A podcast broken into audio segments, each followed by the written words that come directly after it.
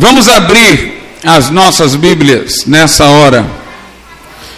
No Evangelho de Mateus, Evangelho de Mateus, capítulo de número 3, versículo de número 11.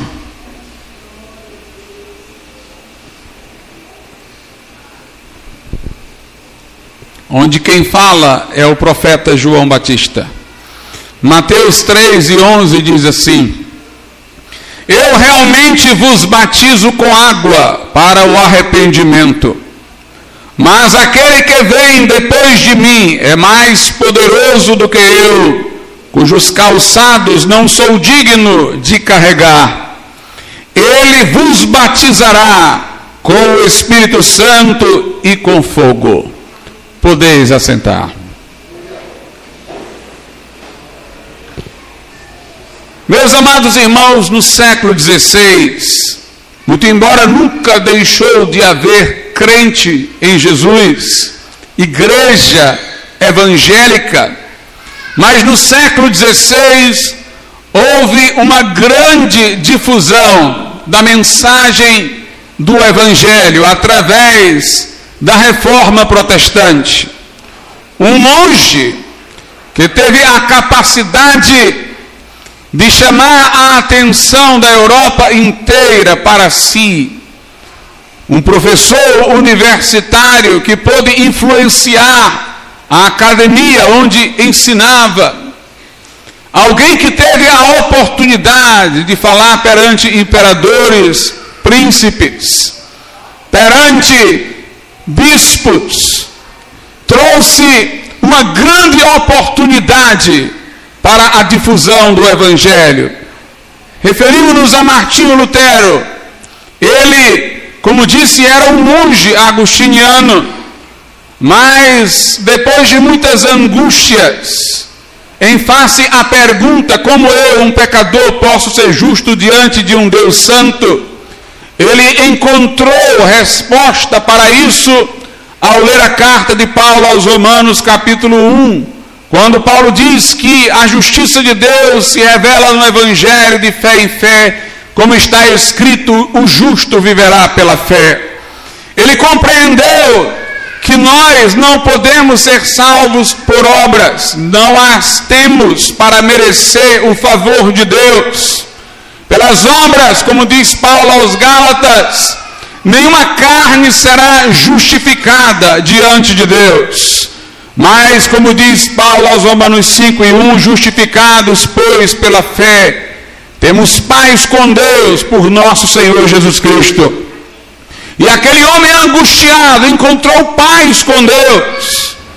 Quando entendeu pela Escritura que o sacrifício que Jesus Cristo fez na cruz como nosso substituto foi um sacrifício perfeito ele tomou, ele levou sobre si as nossas iniquidades. E ele as destruiu em seu próprio corpo traspassado. E o seu sangue, como diz o apóstolo João, nos purifica de todo pecado. Nós não temos obra a oferecer, mas podemos nos arrepender das más obras que praticamos. E podemos abrir o Evangelho em fé para receber o dom inefável, o dom da vida eterna em Cristo Jesus, confiando a Cristo a nossa vida, nossa existência, recebendo-o como nosso Salvador, para Ele vir morar em nosso coração. Quando ele entendeu isso, em meio às suas meditações, ele descreveu a experiência que lhe ocorreu dizendo: Eu senti-me renascer, entrando pelas portas do paraíso. A expressão justiça de Deus, que evocava temor, porque ele a associava com a justiça retributiva, que condena o pecado e ele era pecador, agora trazia-lhe um grande, indescritível prazer e alegria, porque ele via que no Evangelho a justiça de Deus era mencionada não para nos punir, mas para considerar o nosso pecado já pago em Cristo Jesus. Ele descreve sua experiência em termos bíblicos como um novo nascimento, como se tivesse entrado pelas portas do paraíso. E ele começou a pregar esta mensagem, muitos outros se juntaram a ele, muitos que já criam dessa forma, mas estavam enclausurados, criaram coragem. E toda a Europa foi tomada de pregadores que falavam da necessidade do arrependimento, da fé em Jesus Cristo e da salvação perfeita que há no seu nome. Dentro do catolicismo romano, que era hegemônico até então na Europa, a salvação era vista como submissão à igreja, como passagem pelos sacramentos. Era vista de forma cerimonial, ritualística, mecânica, não experiencial. Mas agora se via que a fé salvífica leva-nos ao encontro com Cristo pelo qual o homem nasce de novo, aquele que está em Cristo, nova criatura é, as coisas velhas já passaram, eis que tudo se fez novo. As expressões bíblicas para descrever isso são radicais, passamos das trevas para a luz, da morte para a vida, não é de uma penumbra para a luz, não é de uma enfermidade para a vida, é da morte para a vida. É uma poderosa mudança as coisas velhas passaram, eis que tudo se fez novo. Muitas pessoas foram salvas e transformadas pelo poder de Deus. Mas esta experiência salvadora foi banalizada. Mais adiante, o próprio Lutero contemporizou essa banalização, ainda viveu para vê-la e tentar impedir que a banalização ocorresse. Inúmeras pessoas aceitavam apenas intelectualmente a mensagem da reforma, mas não tinham a fé salvífica. Sabiam se a salvação pela fé, mas não tinham a fé pela qual se é salvo. Conheciam apenas uma fé intelectual, aculturada a uma região onde o príncipe se designava protestante e os súditos também deveriam fazê-lo. Lutero equivocou-se ao manter o batismo de crianças.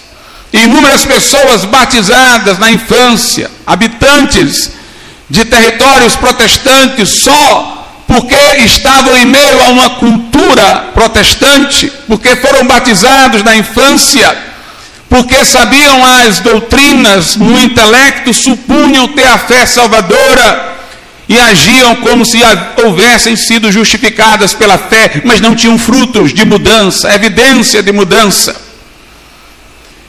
E meus amados irmãos, houve uma banalização, e pessoas que se diziam agora crentes davam mau testemunho, e aquele valor que se dava à experiência salvífica declinou por força desses maus testemunhos na Europa. Os batistas se preservaram disso no primeiro momento, porque os batistas ensinavam o batismo adulto. Então não havia como a pessoa dizer ter sido batizada na infância, aculturada num país protestante e dizer que tinha a fé salvadora simplesmente por estas coisas externas.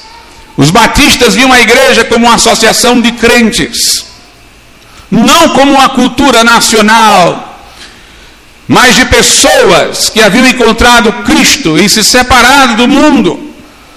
E elas deveriam ser batizadas quando mostrassem que realmente havia uma transformação em suas vidas. Por isso, em meio ao declínio dos luteranos e presbiterianos na qualidade de vida, Pessoas que se diziam crentes não eram de fato crentes, os batistas ainda se preservaram na sua disciplina, por sua concepção de igreja como associação de crentes e pelo batismo administrado apenas aos adultos.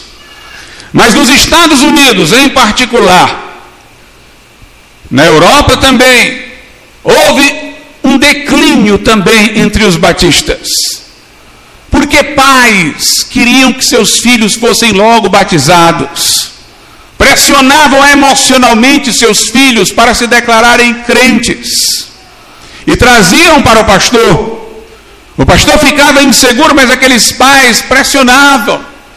Era quase que um insulto seus filhos não serem batizados, mas aquelas crianças, às vezes adolescentes, não tinham uma fé independente, na ausência de seus pais, não permaneceriam na igreja, não tinham uma fé pessoal, tinha apenas a preocupação de seus pais, de que seus filhos se mantivessem na igreja, e começaram a batizar crianças com pouca idade, apenas pressionadas emocionalmente para estar na igreja pelos pais, mas sem uma real conversão. E nesse momento o batismo foi banalizado. Primeiro banalizaram a experiência de salvação, no caso luteranos, calvinistas, porque pessoas batizadas na infância e aculturadas num país de confissão luterana ou reformada se consideravam como portadores de uma experiência de conversão. Entre os batistas, a coisa foi preservada pela ideia do batismo adulto e da igreja como associação voluntária.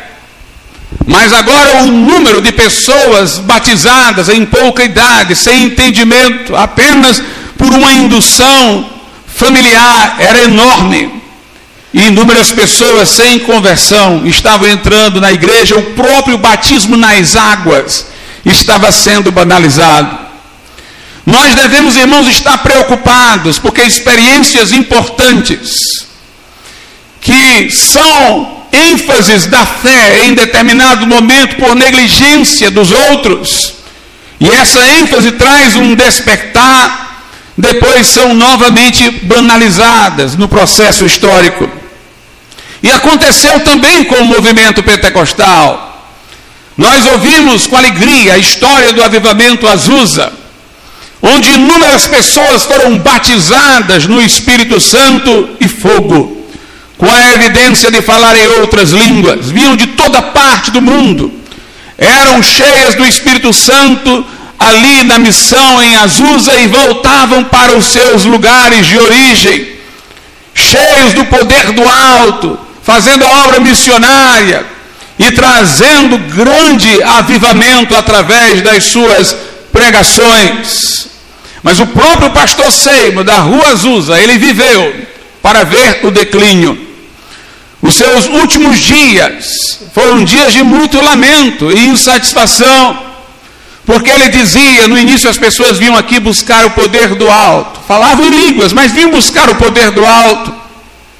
Mas agora elas querem apenas falar em línguas, querem apenas o aspecto sensacional da experiência, não o comprometimento que ela envolve. E ele lamentou-se porque viu inúmeras pessoas que ele dizia que tinham falado em línguas, mas que ele entendia que nunca nem sequer tinham se convertido, porque não tinham frutos de mudança. Ele chegou a ser tão enfático em dizer que as línguas não queriam dizer que a pessoa foi batizada no Espírito Santo diante do que ele estava vendo, que alguns autores revisionistas históricos hoje dizem que ele mudou no final. Já não cria mais nas línguas como evidência do batismo no Espírito Santo. Mas isso não é verdade. O que ele queria dizer não era que toda pessoa batizada no Espírito Santo não falasse em línguas, mas que havia pessoas que estavam falando línguas, obviamente não de modo bíblico, de modo espiritual, e não eram batizadas de fato no Espírito Santo. Que ninguém poderia aceitar simplesmente por alguém falar em línguas que ele teria falado por obra do Espírito Santo. Era isso que ele queria dizer. Suas últimas mensagens foram cada vez menos enfáticas sobre os dons e cada vez mais enfáticas sobre a necessidade de santificação.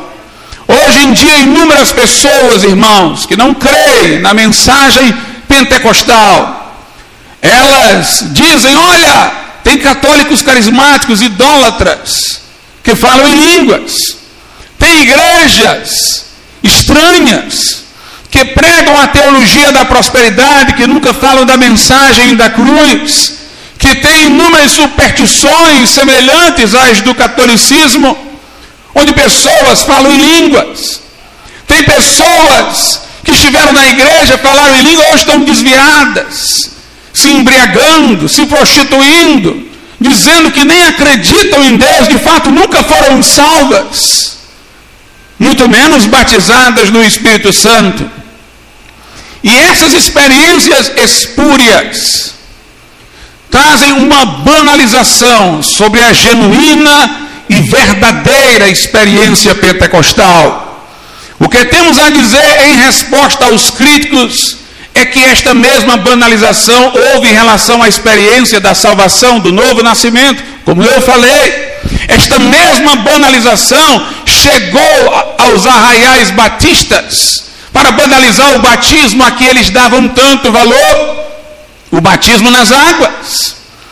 Tudo pode ser banalizado, tudo pode ser simulado, tudo pode ser mecânico, irreal, mas, meus irmãos, existe o verdadeiro, existe o sólido. A experiência pentecostal bíblica não pode ser banalizada, objeto de chacota e zombaria. Não pode ser objeto de brincadeira. Jesus disse que quem pecasse contra o Espírito Santo de forma consciente não teria perdão nem nessa vida nem na vindoura. Nós temos que levar a sério quando a Bíblia diz que o Espírito é Espírito Santo. Não é só porque o Espírito não comunga com as trevas, é santo no sentido de separação, sacralidade. É que o Espírito de Deus não se confunde com o Espírito dos anjos, nem com o Espírito dos homens, é singular, é incomparável. Não se distingue do nosso espírito ou do espírito angelical por grau, mas infinitamente.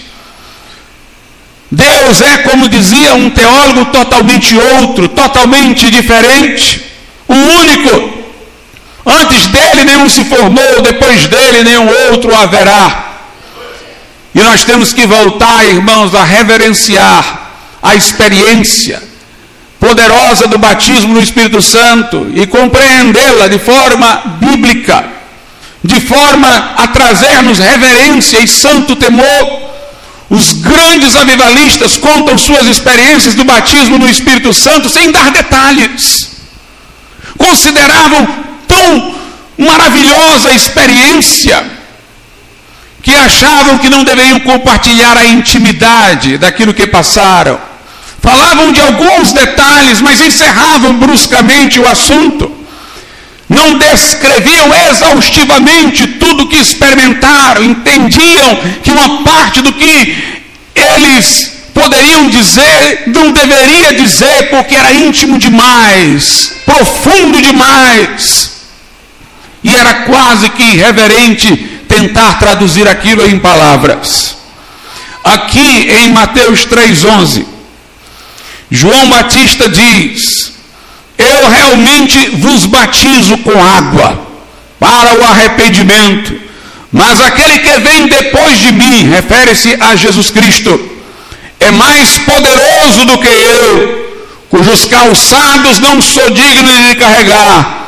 Ele vos batizará com o Espírito Santo e com fogo.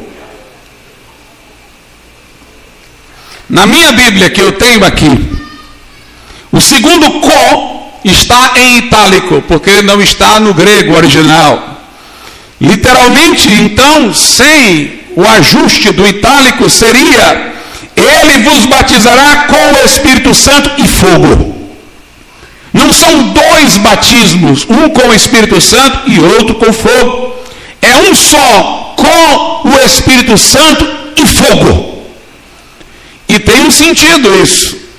Lá em João capítulo 3, Jesus diz que aquele que nascer da água e do Espírito é que vai entrar no reino de Deus. Lá também no original não tem os artigos, seria nascer de água e, de, de água e Espírito. Não são dois nascimentos, é um só, da água e do Espírito. Então, a metáfora da água é usada para a salvação e a do fogo para o batismo no Espírito Santo para que nós possamos discernir que são duas experiências distintas. Nós nascemos da água e do Espírito, mas nós somos batizados no Espírito Santo e fogo. O Espírito Santo no novo nascimento age como a água. E no batismo no Espírito Santo ele age como fogo. Mas observe o texto com detalhes. Primeiro, João Batista, ao referir-se a Cristo, diz: Ele é mais poderoso do que eu. Ele qualifica Jesus de poderoso quando diz que ele batiza no Espírito Santo. Mostra-se com isso então que o batismo no Espírito Santo é um batismo de poder, o que se ilustra no fogo. Se água é purificação, fogo é energia. Ele é poderoso.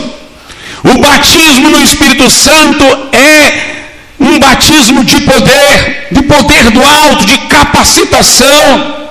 Ou traduzindo para uma expressão do nosso uso comum, é uma energização para fazer aquilo que nós fomos incumbidos de fazer na obra de Deus. Mas quando ele diz é poderoso, há um tom de reverência aqui. A reverência, ela vem do que batiza para a experiência. Quem batiza no Espírito Santo, João Batista está dizendo, não sou eu. Eu sou igual a vocês. Eu como e bebo água. Eu nasci e vou morrer. Eu tenho início. Eu não sou eterno. Mas aquele que vem de mim, ele diz de outra passagem, já era antes de mim. Ele é mais poderoso do que eu. João Batista quer trazer toda uma carga de reverência para a experiência do batismo no Espírito Santo, fazendo-nos olhar para Jesus como todo-poderoso, como aquele que tem todo o poder no céu e na terra. O batismo é um batismo de poder. Mas ele continua nessa linguagem de reverência, dizendo: Ele é mais poderoso do que eu e eu nem digno sou de acompanhá-lo levando suas alparcas. Note como a linguagem de João Batista é para que vejamos o batismo no Espírito Santo como algo que nunca deve ser objeto de brincadeira, mas de uma coisa muito séria, muito profunda, muito gloriosa, muito maravilhosa. Algo em relação a que nós devemos ter um santo temor, nós devemos nos sentir com uma grande responsabilidade. O que batiza no Espírito Santo é aquele, vislumbrem quem o é. É aquele que é mais poderoso do que eu. É alguém que eu não sou nem digno de carregar as suas sandálias. Ele vos batizará no Espírito Santo e em fogo. O fogo, irmãos, evoca também a ideia de alguma coisa sublime, elevada. O fogo espanta as trevas. O fogo traz calor, energia. E no Velho Testamento nós temos momentos históricos de onde podemos inferir porque o Espírito Santo capacitador é comparado ao fogo. E vamos ver também como nessas partes do Velho Testamento desses eventos históricos, ao lado da ideia de Deus manifesto como fogo a todo mar de reverência que acompanha. Êxodo capítulo de número 3. Diz assim a Bíblia a partir do verso 1: Ora, Moisés estava apacentando o rebanho de Jetro, seu sogro, o sacerdote de Midian. E ele conduziu o rebanho para trás do deserto e chegou ao monte de Deus até Horebe. E o anjo do Senhor lhe apareceu numa chama de fogo, do meio de uma sarça. E ele olhou, e eis a sarça, e eis a sarça queimava com fogo, e a sarça não era consumida. E Moisés disse: Eu vou virar agora de lado e verei essa grande visão, porque a sarça não é queimada. E quando o Senhor viu que ele se virara para ver, Deus o chamou do meio da sarça e disse: Moisés, e ele disse: Aqui estou. E ele disse: Não te aproximes até aqui, tira tuas sandálias dos teus pés, porque o lugar em que estás é terra santa. Deus aqui aparece como fogo e apresenta-se nessa imagem numa sarça que estava ardendo no fogo, mas não se consumia. Portanto, não se trata da ideia de fogo ligada a juízo, a destruição, mas se trata aqui da própria natureza de Deus. Tudo que mantém o fogo é destruído. Se eu pegar um pedaço de papel e colocar fogo no pedaço de papel, o fogo vai terminar quando o papel for todo consumido. Porque aquele fogo se alimenta daquilo que está consumindo. Quando termina o que é consumido, ele não se mantém. Mas Deus, irmãos, é um fogo que não se alimenta de nada.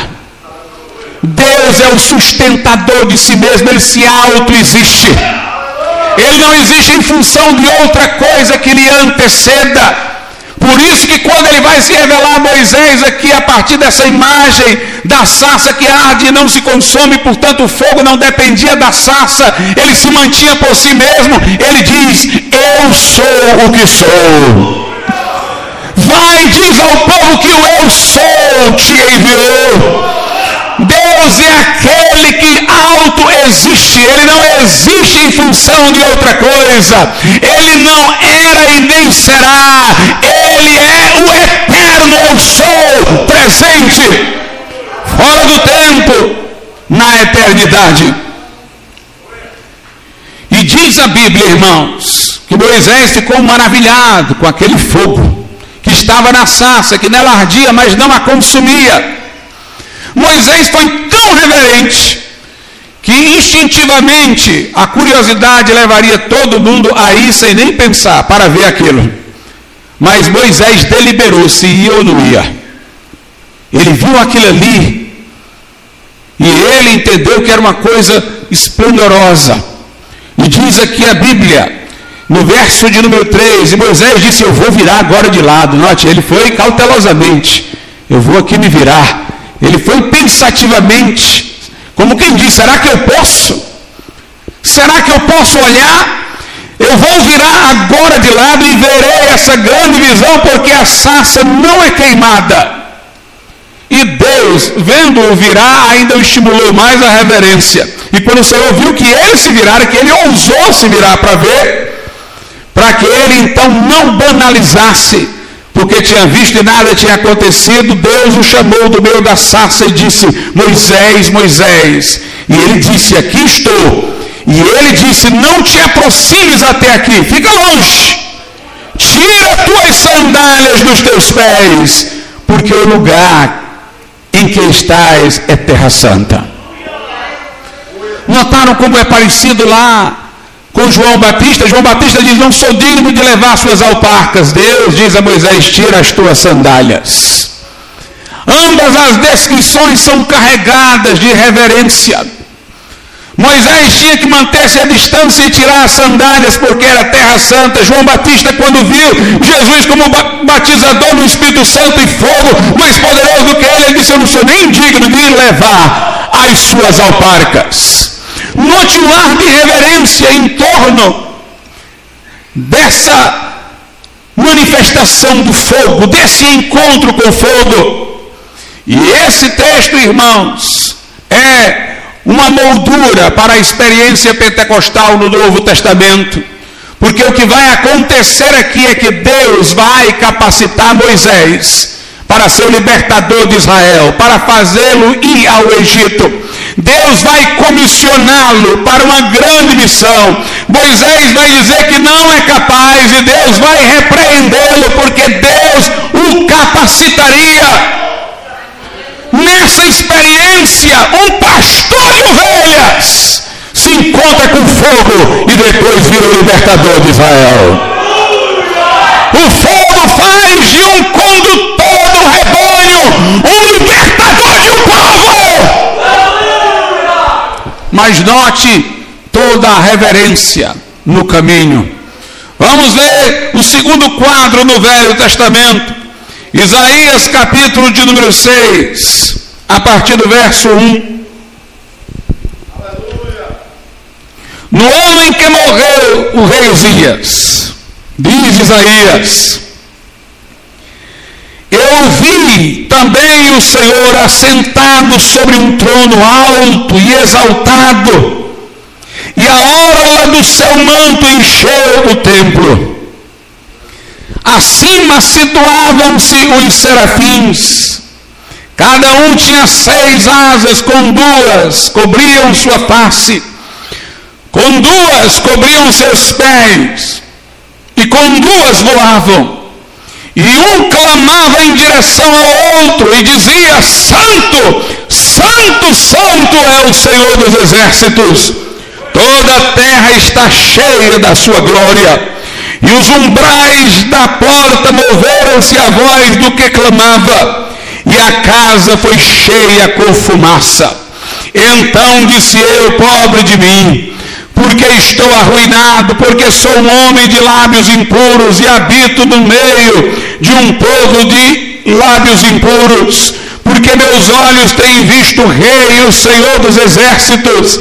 Então voou um dos serafins em minha direção, tendo uma brasa viva em sua mão, a qual ele tinha tirado do altar com uma tenaz. E ele encostou-a na minha boca e disse: Veja, isto tocou os teus lábios e tua iniquidade é removida e teu pecado purificado. Também eu ouvi a voz do Senhor dizendo: Quem eu enviar e quem irá por nós? Então disse eu: Aqui estou, envia-me. No ano da morte do rei Uzias, um rei que foi fiel a Deus, fez grandes coisas para Deus, mas no final da sua vida fez uma bobagem e morreu leproso. Isaías entrou no templo, provavelmente ansioso, pensativo. Quem agora vai reinar? Como fará? A nação pendia por um lado a depender do coração do rei. E Isaías, ali no templo, teve uma visão do Senhor no alto e sublime trono. O Senhor é rei, mas é sacerdote também. Por isso foi visto no templo sacerdote, por isso foi visto em um trono, porque é rei. Aquele que é sacerdote e rei foi visto por Isaías. E os serafins estavam diante dele, note a reverência, com duas asas cobriam o rosto, com duas cobriam os pés. A ideia das sandálias, tira as sandálias porque é terra santa, não sou digno de levar as alpacas, com duas asas cobriam os pés. Um ar de reverência santa.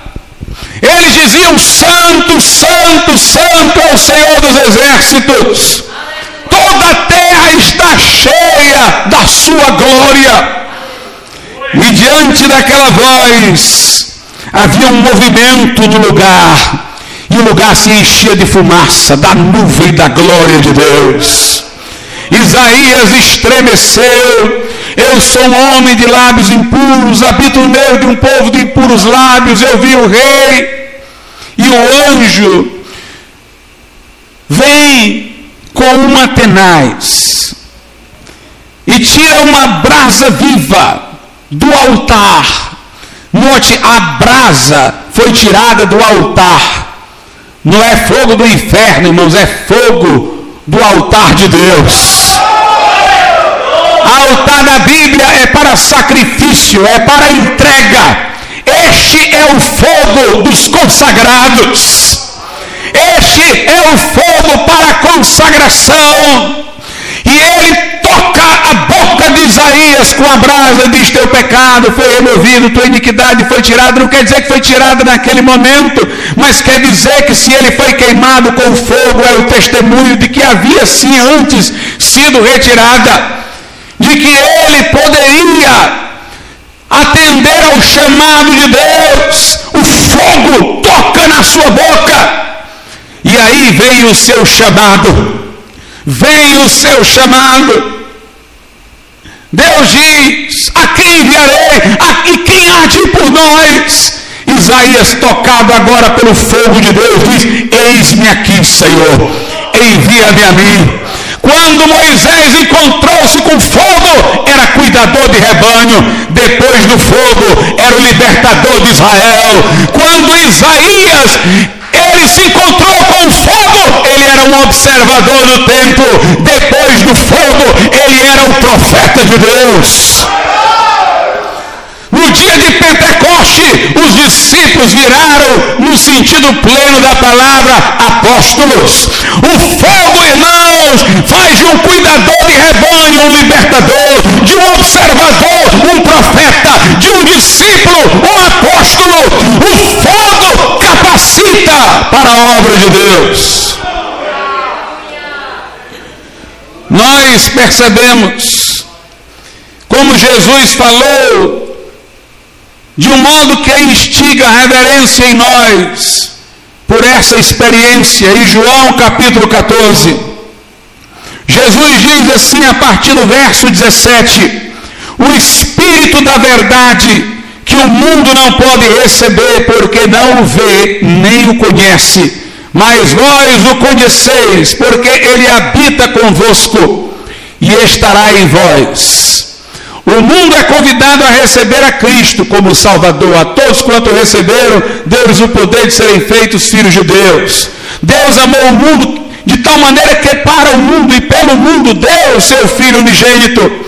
Nós oferecemos ao mundo Cristo, mas o Espírito capacitador, que é como um fogo que habilita para a obra, o mundo não pode receber, é para crente. A promessa é para crente o Espírito da verdade que o mundo não pode receber, mas Jesus diz: vocês podem, porque vocês já o conhecem, porque ele habita convosco. Jesus queria dizer, irmãos, que essa experiência pentecostal depende de uma familiaridade anterior com o Espírito Santo. Na conversão, de alguma maneira, eu já tenho contato com o Espírito Santo, sou o templo do Espírito Santo, ele é o meu santificador. Jesus diz que eu tenho que já conhecê-lo primeiro. Eu tenho que ter uma familiaridade com ele. O mundo não pode receber porque não tem familiaridade alguma. O mundo não pode receber porque não vê nem o conhece, mas vós o conheceis, porque habita convosco e no batismo do Espírito Santo estará em vós nesse sentido pleno.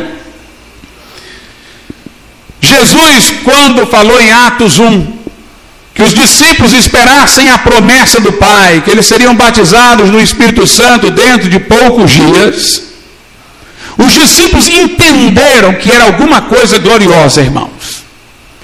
Eles não entenderam que era alguma experiência simplória. Eles entenderam que era uma coisa, uma coisa que eles não tinham palavras para descrever. A maneira como Jesus falava do batismo no Espírito Santo deveria ser tão impressionante para eles, deveria ser carregada de um mar de reverência tão profundo, que eles pensavam que o batismo do Espírito Santo era um milênio. Era aquele derramamento do Espírito Santo que vai acontecer no milênio, quando a glória do Senhor vai encher toda a terra. Veja como eles pensaram isso. Atos 1. Eu vou ler a partir do 4. E tendo se reunido com eles, ordenou-lhes que não partissem de Jerusalém, mas que esperassem a promessa do Pai, que disse ele: De me ouvistes. Porque João verdadeiramente batizou com água, mas vós sereis batizados com o Espírito Santo dentro de poucos dias. Portanto, aqueles que se haviam reunido perguntaram-lhe, veja, dizendo: Senhor, tu restaurarás neste tempo o reino a Israel, quer dizer, o milênio. É quando então o reino de Deus se implantará na terra a partir de Israel? Verso 7: Ele disse-lhes: Não pertence a vós saber os tempos ou as estações que o Pai estabeleceu pelo seu próprio poder.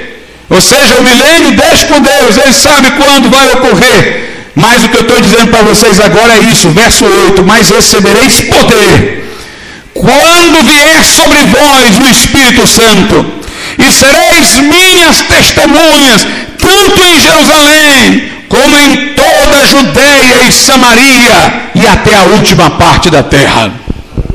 Jesus disse que não era o milênio, mas Jesus não abrandou. Ele disse: é algo tão poderoso, tão maravilhoso, que com esse poder vocês vão ser testemunha em Jerusalém, Judéia e Samaria e até os confins da terra. Com esse poder vocês vão tumultuar o mundo. Vocês vão abalar a terra. Os discípulos, irmãos, tomaram isso com tanta reverência que começaram a orar. Veio dez dias depois a promessa, mas eles, desde que Jesus subiu, começaram a orar, Atos 1,14. E todos estes continuavam unanimemente em oração e súplicas com as mulheres e Maria, mãe de Jesus, e com seus irmãos. A Bíblia mostra o clima de reverência no dia em que o Espírito Santo veio sobre eles. Capítulo 2, verso 1. E tendo chegado o dia de Pentecostes, eles estavam todos concordemente em um só lugar. Estavam todos lá, em concordância. Tiveram dez dias para esperar esta experiência, meditar nas palavras de Jesus. De acordo com João, as conversas de Jesus antes de ascender ao céu era sobre o Consolador. Jesus preparou-os e Jesus deixou os dez dias meditando no que haviam ouvido, aprofundando o entendimento, orando. Eles estavam lá todos concordemente. E de repente veio do céu o vento impetuoso e veemente. Apareceram línguas como que de fogo. A ideia de batismo no Espírito Santo e fogo está aqui, nos símbolos. Porque vento é espírito. A palavra que se traduz por espírito também se traduz por vento. Vento e fogo, espírito e fogo. Veio um vento, o som como de um vento encheu todo lugar que estavam assentados. E apareceram línguas de fogo sobre a cabeça deles. E todos foram cheios do Espírito Santo. E começaram a falar em outras línguas, conforme o Espírito lhes concedia que falassem aguardaram com expectativa, oraram com perseverança, entenderam o valor profundo daquela experiência. E Pedro disse aos que se quebrantaram ao ouvir a sua mensagem no dia de Pentecostes, em Atos capítulo de número 2, a partir do verso 37, Ora, ouvindo isto, compungiram-se em seu coração e disseram a Pedro e aos demais apóstolos: Homens e irmãos, o que faremos?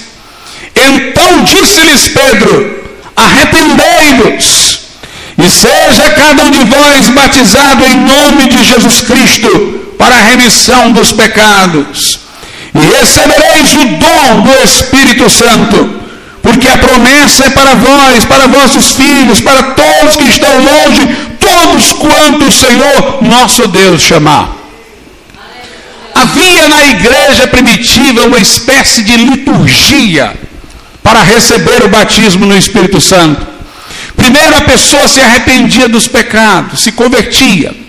Depois ela era batizada nas águas. E depois se orava por ela, para ela ser batizada no Espírito Santo. Por isso que essa ordem é dada por Pedro: arrependei-vos, cada um de vós seja batizado em nome do Senhor Jesus e recebereis o dom do Espírito Santo. Alguém diz, pastor, na casa de Cornélio as pessoas foram batizadas no Espírito Santo antes do batismo. É possível que aconteça. Mas Pedro lá queria ter feito isso.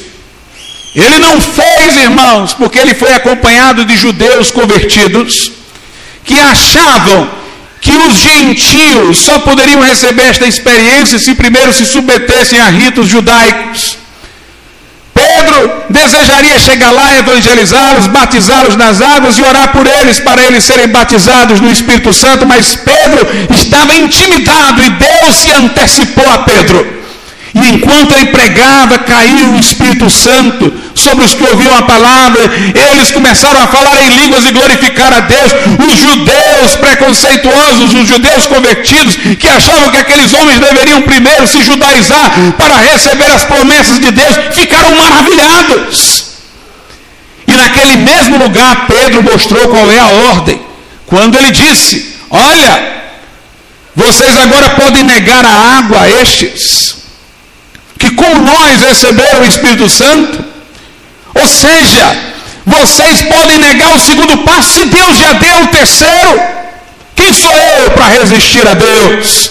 Até o seu modo de falar mostra que ele convalidava a naturalidade dessa ordem aqui. Era preciso que as pessoas entendessem profundamente o caminho da salvação, por isso o arrependimento, depois o batismo nas águas, e depois a oração pelo batismo no Espírito Santo. Nós vemos esse percurso em Atos, capítulo de número 8, a partir do verso de número 14. Ora, quando os apóstolos que estavam em Jerusalém ouviram que Samaria tinha recebido a palavra de Deus, eles enviaram Pedro e João os quais, tendo descido, oraram por eles, para que eles pudessem receber o Espírito Santo, porque ainda não havia descido sobre nenhum deles, mas somente eram batizados em nome do Senhor Jesus. Então lhes impuseram as suas mãos e eles receberam o Espírito Santo. Estes de Samaria se converteram pela pregação de Filipe, Filipe os batizou em água. E os apóstolos foram lá para o terceiro passo, impor as mãos sobre eles, para que fossem batizados no Espírito Santo. Em Atos, no capítulo 19, nós vemos o mesmo percurso. Paulo chega em Éfeso, encontra discípulos e pergunta a eles no verso 2: Recebestes vós o Espírito Santo quando crestes? Vocês já foram batizados no Espírito Santo quando eles dizem que não sabem nada sobre essa experiência. Então Paulo pergunta: em que vocês foram batizados? Como vocês foram batizados nas águas?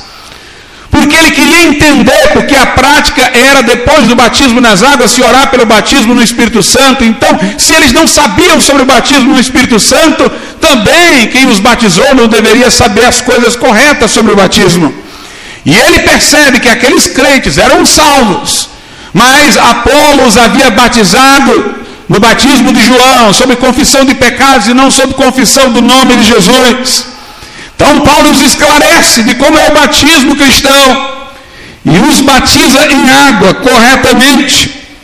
Diz aí a Bíblia no verso 5: e eles, ouvindo isto, a explicação de Paulo, foram batizados no nome do Senhor Jesus. E então, depois do batismo em água, tendo Paulo imposto-lhes as suas mãos, o Espírito Santo veio sobre eles e falavam em línguas e profetizavam.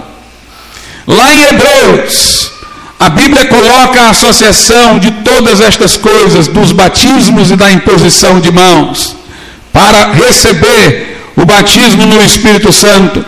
Hebreus 6, 2, de doutrina sobre batismos no plural, na água e no Espírito Santo, e de imposição de mãos. Então Paulo fala da associação da doutrina dos batismos com a doutrina da imposição de mãos, porque a imposição de mãos acontecia entre os dois batismos depois do batismo nas águas e para o fim de a pessoa receber o batismo no Espírito Santo.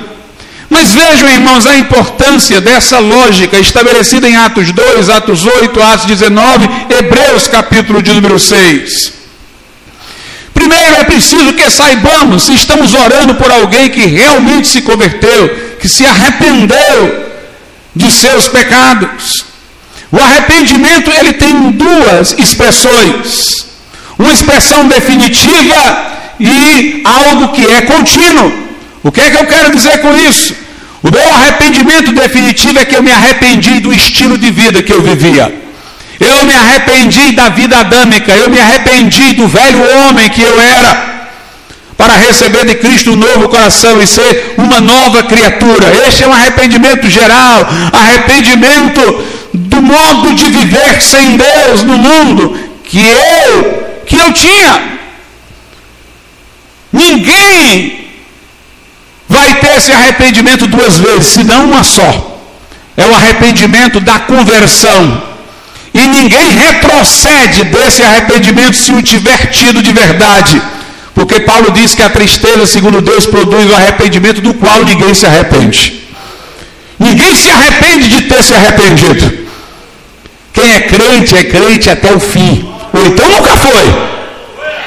Mas, na hora que eu me arrependo do velho homem, na oportunidade da minha conversão, eu me arrependo também de tudo que eu fiz, que foi procedente desse velho homem. Eu me arrependo dos atos que eu pratiquei, das palavras impróprias que eu disse, dos maus pensamentos que tive.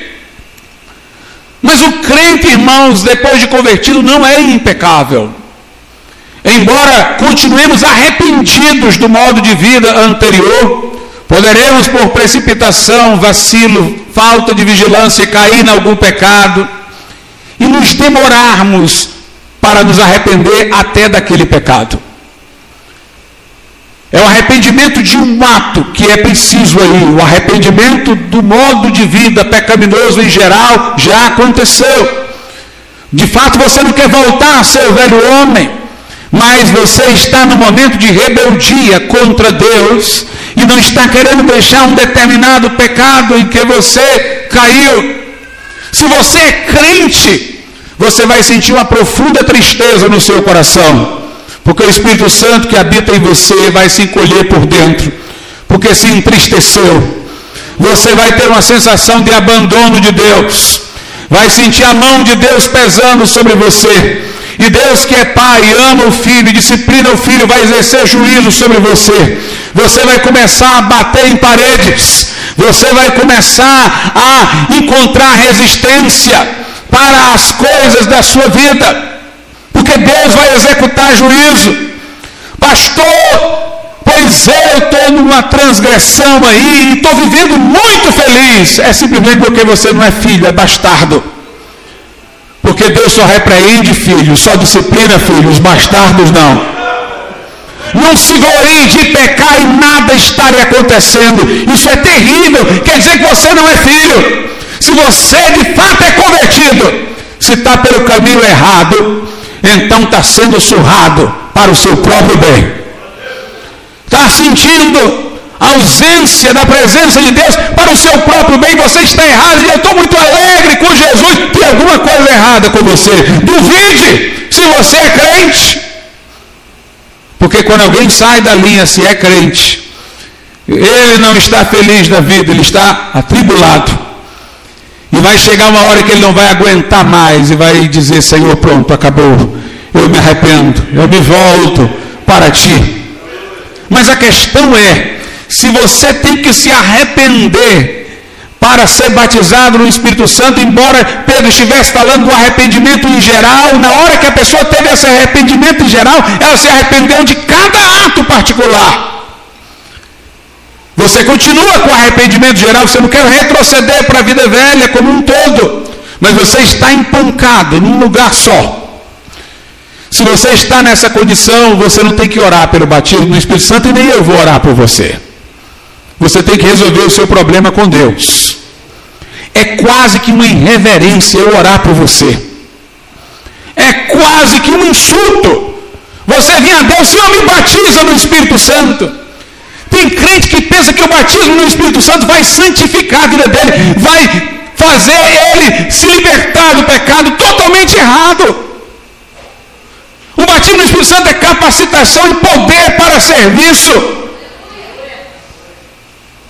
Se a Bíblia diz arrependei-vos primeiro, se tem algum lugar na sua vida que está contra Deus e você sabe, não ouse falar com Deus e pedir o batismo do Espírito Santo, confesse e deixe, para alcançar misericórdia. Não vamos orar para aquele que está alheio à fé, para aquele que não está nem aí, irmãos. É falta de reverência da nossa parte. Vamos orar para aquele que está em santo temor para aquele que está em estado de arrependimento em relação a qualquer pecado. Uma pessoa não pode confiar em Deus para receber a sua promessa, sabendo que está com um pecado no coração. O batismo do Espírito Santo não é recebido pelas obras, é pela fé. Mas não é possível que a pessoa tenha fé para receber uma promessa de Deus e concomitantemente está consciente de uma transgressão em sua vida que ele não quer confessar. Se Isaías disse, ai de mim, quando esteve na presença de Deus, sou um homem de Moisés deliberou se olhava ou não, teve que tirar as sandálias dos pés, porque era terra santa. Se João Batista disse, eu não me aproximo dele, eu vou atrás, e nem levar as alparcas deles, eu sou digno. Então uma pessoa com desobediência no coração vai chegar na presença desse Todo-Poderoso, deste fogo que arde na sarça, e vai confiar na promessa de Deus. Quando vemos pessoas vivendo uma vida em desobediência a Deus e falando em línguas, algo que não parece ser verdadeiro, chega e diz que recebeu, mas estava em transgressão. Esse tipo de coisa, irmãos, é que faz os de fora dizerem: que negócio é esse? Pessoas aí vivendo uma vida leviana, falando em línguas, eu não acredito nisso. Vamos prezar para que a experiência seja sempre a experiência verdadeira. É para corações contritos. É para aquele que bate no peito e diz: Senhor, não sou digno de levantar os olhos.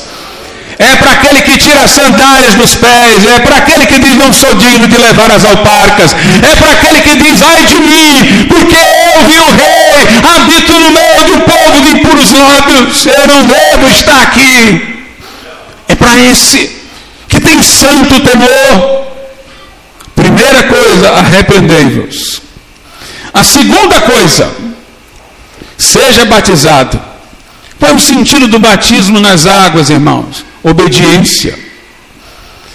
O que é que é exigido daquele que vai ser batizado, que confessa que Jesus Cristo é o Senhor? Se com a tua boca confessar Jesus Cristo em teu coração, creres que Deus ressuscitou dentre os mortos, serás salvo confessar Jesus como Senhor da vida dele. Por isso que o batismo é chamado em nome de Jesus. Não é porque o que batiza diz eu te batizo em nome de Jesus, não. Ele o faz como Jesus ordenou, em nome do Pai, do Filho e do Espírito Santo. Mas ele batiza aquele que confessa Jesus como Senhor da sua vida. O batismo é como um alistamento militar.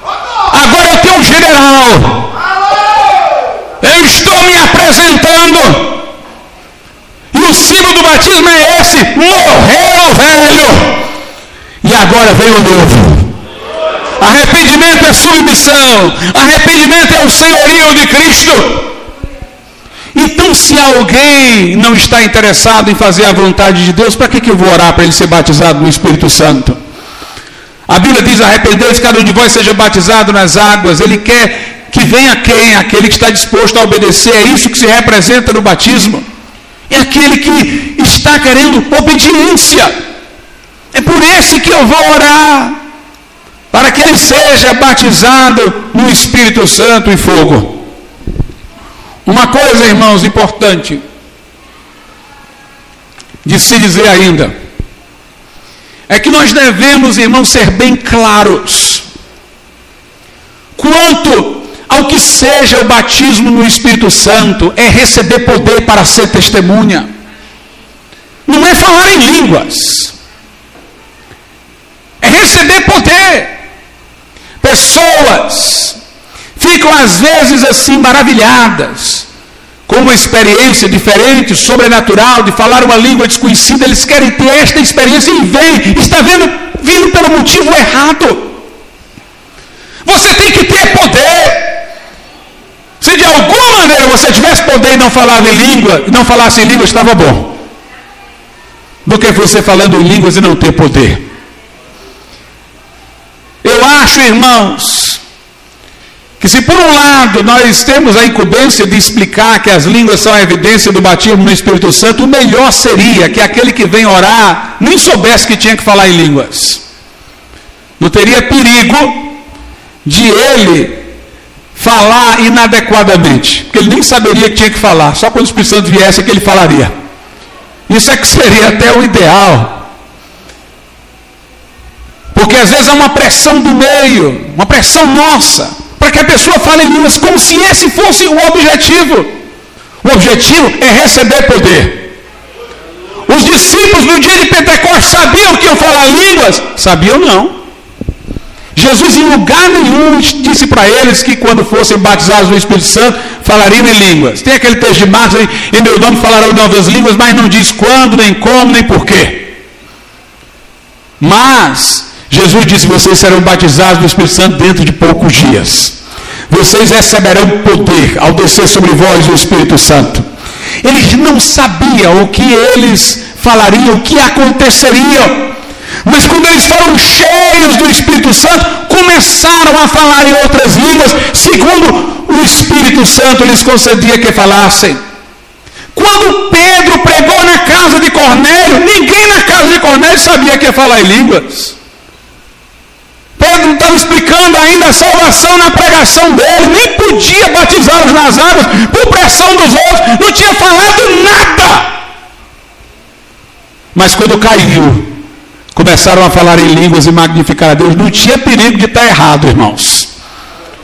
Não tinha perigo de eles terem falado por pressão do meio, porque o meio estava pressionando no sentido contrário, não é para vocês. Eles não sabiam que tinham que falar em língua, mas quando o fogo ardeu, não teve conversa. Lá em Samaria, Pedro e João desceram a Samaria para orar pelos irmãos para que recebessem o Espírito Santo. Não diz, foram orar para que eles falassem em línguas foram orar para que eles recebessem o Espírito Santo.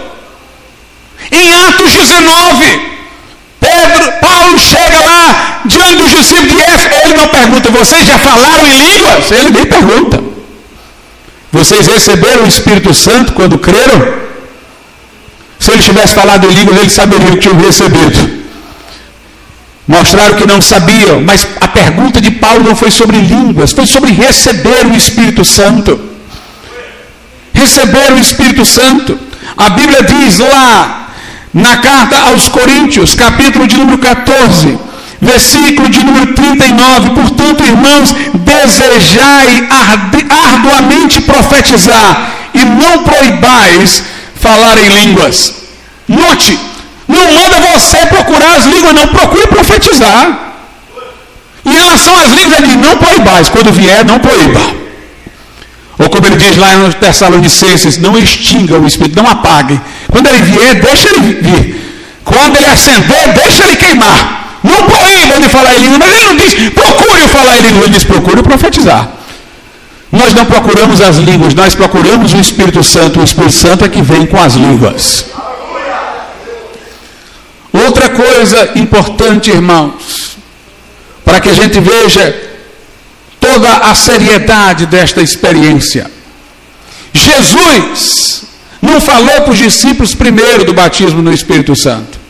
Jesus primeiro falou com os discípulos da grande comissão. Lá em Lucas a ordem é essa.